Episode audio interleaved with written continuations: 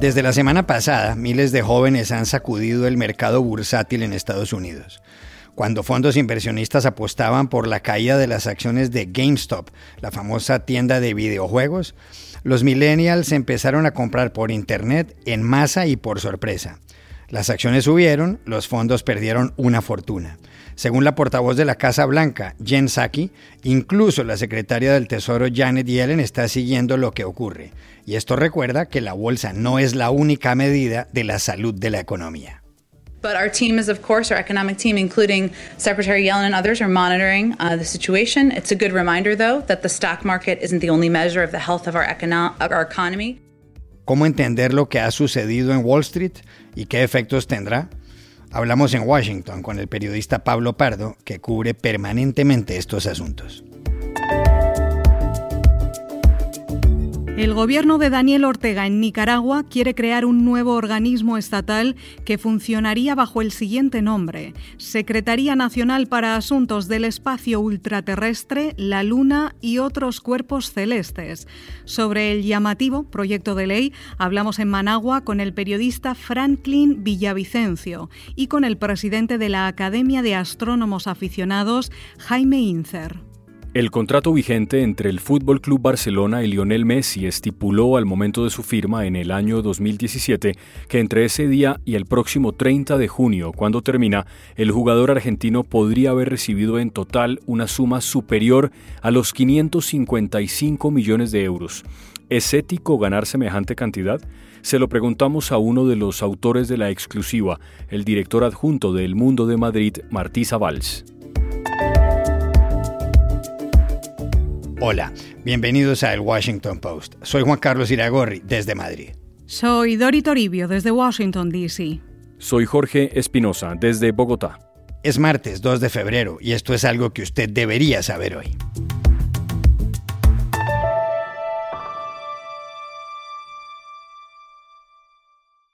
En los últimos días, millones de jóvenes han alterado el mercado de valores de Wall Street. El fenómeno comenzó la semana pasada, especialmente con las acciones de GameStop, la cadena de tiendas de videojuegos más grande de Estados Unidos. Varias firmas inversionistas habían hecho un short squeeze o apretón corto, que consistía en apostar a que las acciones de empresas como esa tienda de videojuegos o la de las salas de cine AMC Theaters iban a caer. La idea era venderlas después más caras. Pero justo en ese momento millones de jóvenes aficionados a GameStop y molestos con Wall Street empezaron a comprar acciones en el sitio web Reddit. Resultado, GameStop, que en diciembre valía 2 mil millones de dólares, subió a 24 mil millones. Mala noticia para las firmas inversionistas. Para entender los detalles de esta compleja operación, llamamos en Washington al corresponsal del periódico madrileño El Mundo, Pablo Pardo, que sigue paso a paso estas cuestiones. Lo que ha pasado con GameStop, con AMC y con otras empresas es en realidad dos cosas. La primera cosa es completamente normal. La segunda cosa es lo que supone que podemos estar ante una nueva era en la historia de los mercados financieros. La cosa normal es que una serie de grandes fondos han apostado porque el precio de las acciones de estas empresas iba a bajar. Fundamentalmente, mm, para entendernos, eh, esto se hace de una manera bastante simple. Estos fondos llegan a acuerdos con otros fondos para vender acciones de estas empresas a un precio fijo en un determinado periodo de tiempo. Su plan es que de aquí a que se produzca la venta, el precio de esas acciones va a caer. Por consiguiente, ellos van a acabar comprando mucho más barato y van a vender, sin embargo, a un precio fijo mucho más caro que refleja el valor actual. Fundamentalmente, esto es de lo que se trata cuando se habla de ventas a corto y sobre todo de las llamadas call options. No es una definición, digamos, perfecta, ni mucho menos, pero para entendernos es, de, es la cuestión, digamos, es forzar a que baje el precio. Yo compro barato, pero yo ya he acordado que a ti te lo voy a vender caro y tú tienes un compromiso para comprar caro. La segunda parte es la parte que es nueva. Son eh, millones de inversores, en concreto pues, mm, en, Reddit, en, el, capítulo eh, de Reddit Wall Street Bet que ha influido en esto, hay en torno a 8 millones de personas que han decidido comprar estas acciones que los fondos estaban preveyendo que fueran a bajar. Y al comprar masivamente estas acciones, el precio ha subido. Con lo cual, los fondos ahora, para poder vender las acciones que se han comprometido a vender, tienen que comprarlas a un precio mucho más caro del que ellos pensaban y, por consiguiente, pierden dinero. También le preguntamos a Pablo Pardo si todo esto puede repetirse o si se trata de un hecho aislado. Ya sabes que cuando uno hace una predicción, eh, lo más seguro es que se va a equivocar y va a hacer el ridículo. Pero yo creo que esto es el inicio de una tendencia que va a continuar. Y esto me recuerda un poco al Gamergate, que fue un fenómeno que sucedió en el año 2013 y que consistió en el primer eh, ataque, en el primer acoso masivo en redes sociales, en chats de Internet, en foros, a determinadas personas por una disputa muy oscura, muy arcana sobre eh, juegos de computador eh, en línea. Eh, hoy en día sabemos todos los problemas que existen en redes sociales en términos de acoso, pero aquel fue el primero. Y esto podría también marcar el inicio de una tendencia, porque los factores que han desencadenado esto van a continuar. El primero es la presencia de enormes apps de grandes empresas que tienen apps que permiten comprar y vender todo tipo de activos financieros sin comisión, con lo cual uno puede desde su teléfono celular comprar y vender lo que quiera cuantas veces quiera. El segundo elemento son las redes sociales, en especial Reddit, que están aquí y no se van a ir.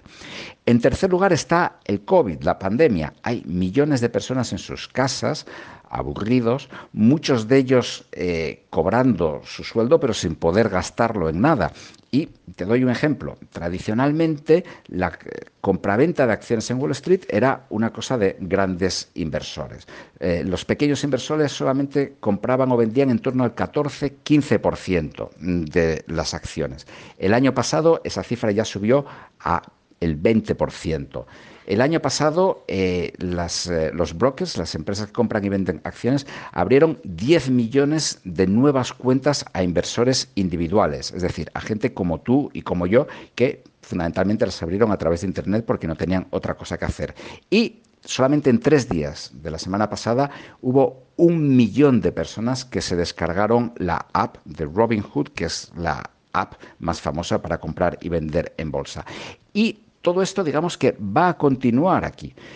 Y además esta gente es gente que, como todo en Internet, compra y vende en función de rumores, en función de simpatía. Hay empresas que les caen bien, empresas que les caen mal y, desde luego, los grandes mm, fondos, los grandes bancos, en general no les suelen caer bien a la gente. Con lo cual, todo lo que sea apostar contra ellos y pensar que les vas a hacer perder dinero, lo hace bastante atractivo. Por consiguiente, yo creo que esto va a continuar.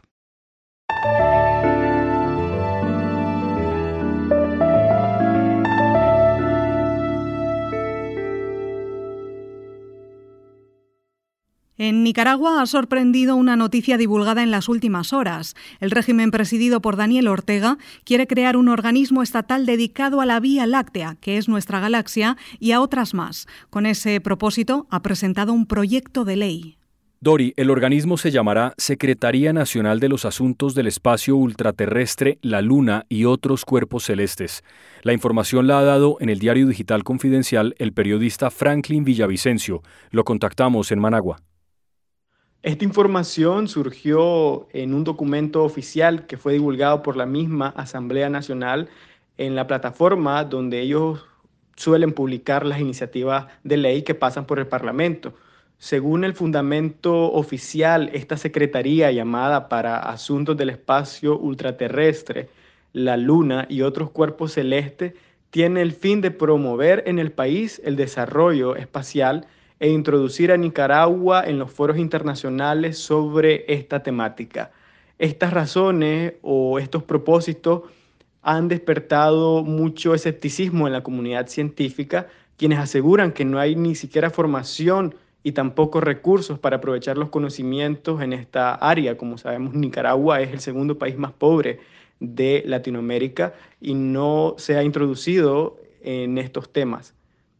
Em, esta iniciativa también fue introducida por Paul Ockis, el secretario privado para Asuntos Nacionales del gobierno, y fue remitida a Loria Dixon, quien es la primera secretaria de la Asamblea Nacional.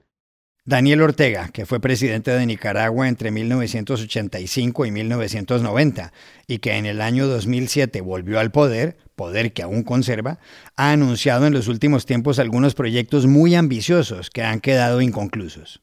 En 2014 dijo que construiría por concesión, con 50.000 millones de dólares de capital mayoritariamente chino, un canal interoceánico más importante que el de Panamá. Prometió inaugurarlo en 2020. Eso nunca sucedió. Para opinar sobre el proyecto de la Secretaría de Asuntos del Espacio Ultraterrestre, llamamos también a Managua a Jaime Inser, presidente de la Academia Nicaragüense de Astrónomos Aficionados.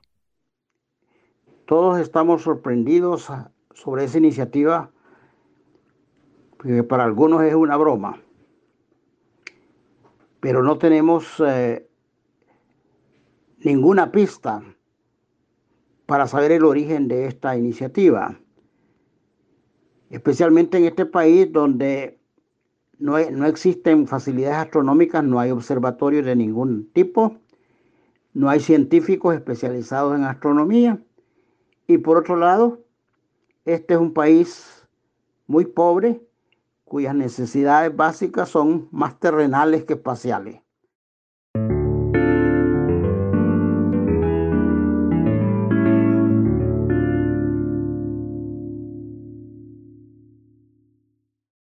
This podcast is sponsored by Monarch Money.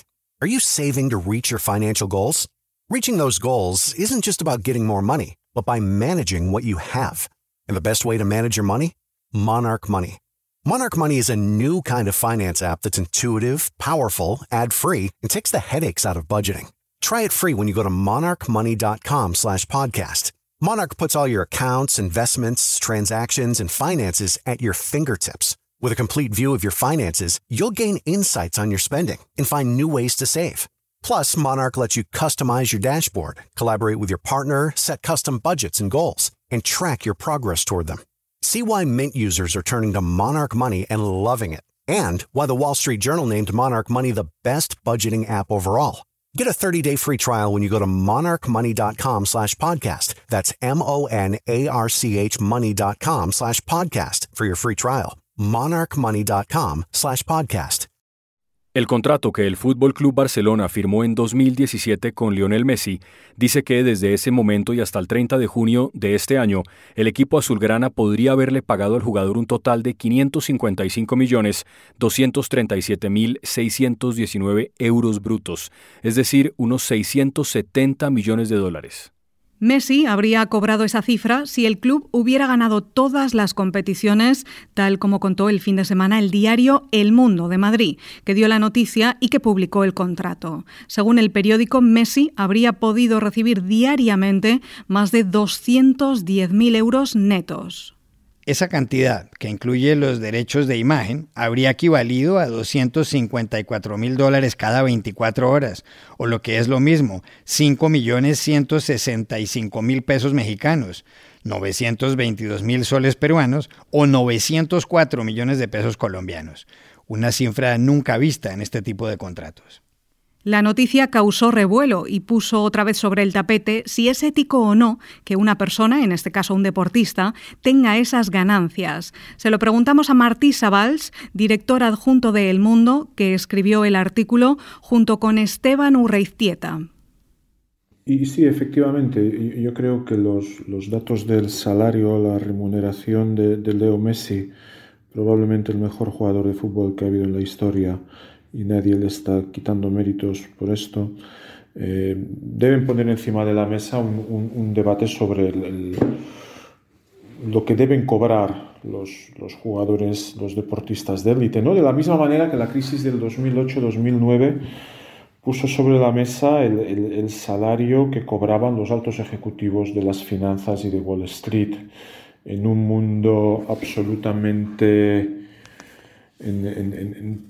golpeado por la pandemia, con un incremento de desigualdades sociales cada vez mayor. Eh, salarios como estos llaman la atención y hay que ver si proceden o no. Más aún en un club con un fondo de maniobra negativo, como saben, es la diferencia entre las, el, pasivo, el activo y el pasivo, ¿no? el, circulante, eh, lo, que, lo, que, permite la operación de una empresa de 601 millones de euros. ¿no? El Barcelona deja de ingresar 350 millones por culpa de la pandemia y, y esto supuso una, una rebaja salarial considerable como en el resto de negocios y empresas del mundo. Eh, ¿Se bajó Messi el sueldo? Mm, no lo sabemos a toda certitud. No, sabemos si este contrato se revisó a la baja, es una de las incógnitas. ¿Y, qué ejemplo se da con, contratos como estos a las nuevas generaciones? Mm, Messi, de acuerdo, paga la mitad de estos ingresos, 555 millones en impuestos, que sirven para, muchas otras cosas. Eh, ¿Es suficiente? o tiene que haber algo más? Yo, creo que este es el, debate de verdad, que en Estados Unidos esto se ha arreglado con topes salariales en, los equipos de fútbol americano, de NBA, de hockey sobre hielo, en algún otro deporte, por club, y esto impide, impide grandes... Eh, gastos en, jugadores, ¿no? ¿Tendría que ocurrir esto en el fútbol europeo? Mm, es la incógnita y yo invito que este debate salga a la luz como reflejo de, la remuneración del Leo Messi.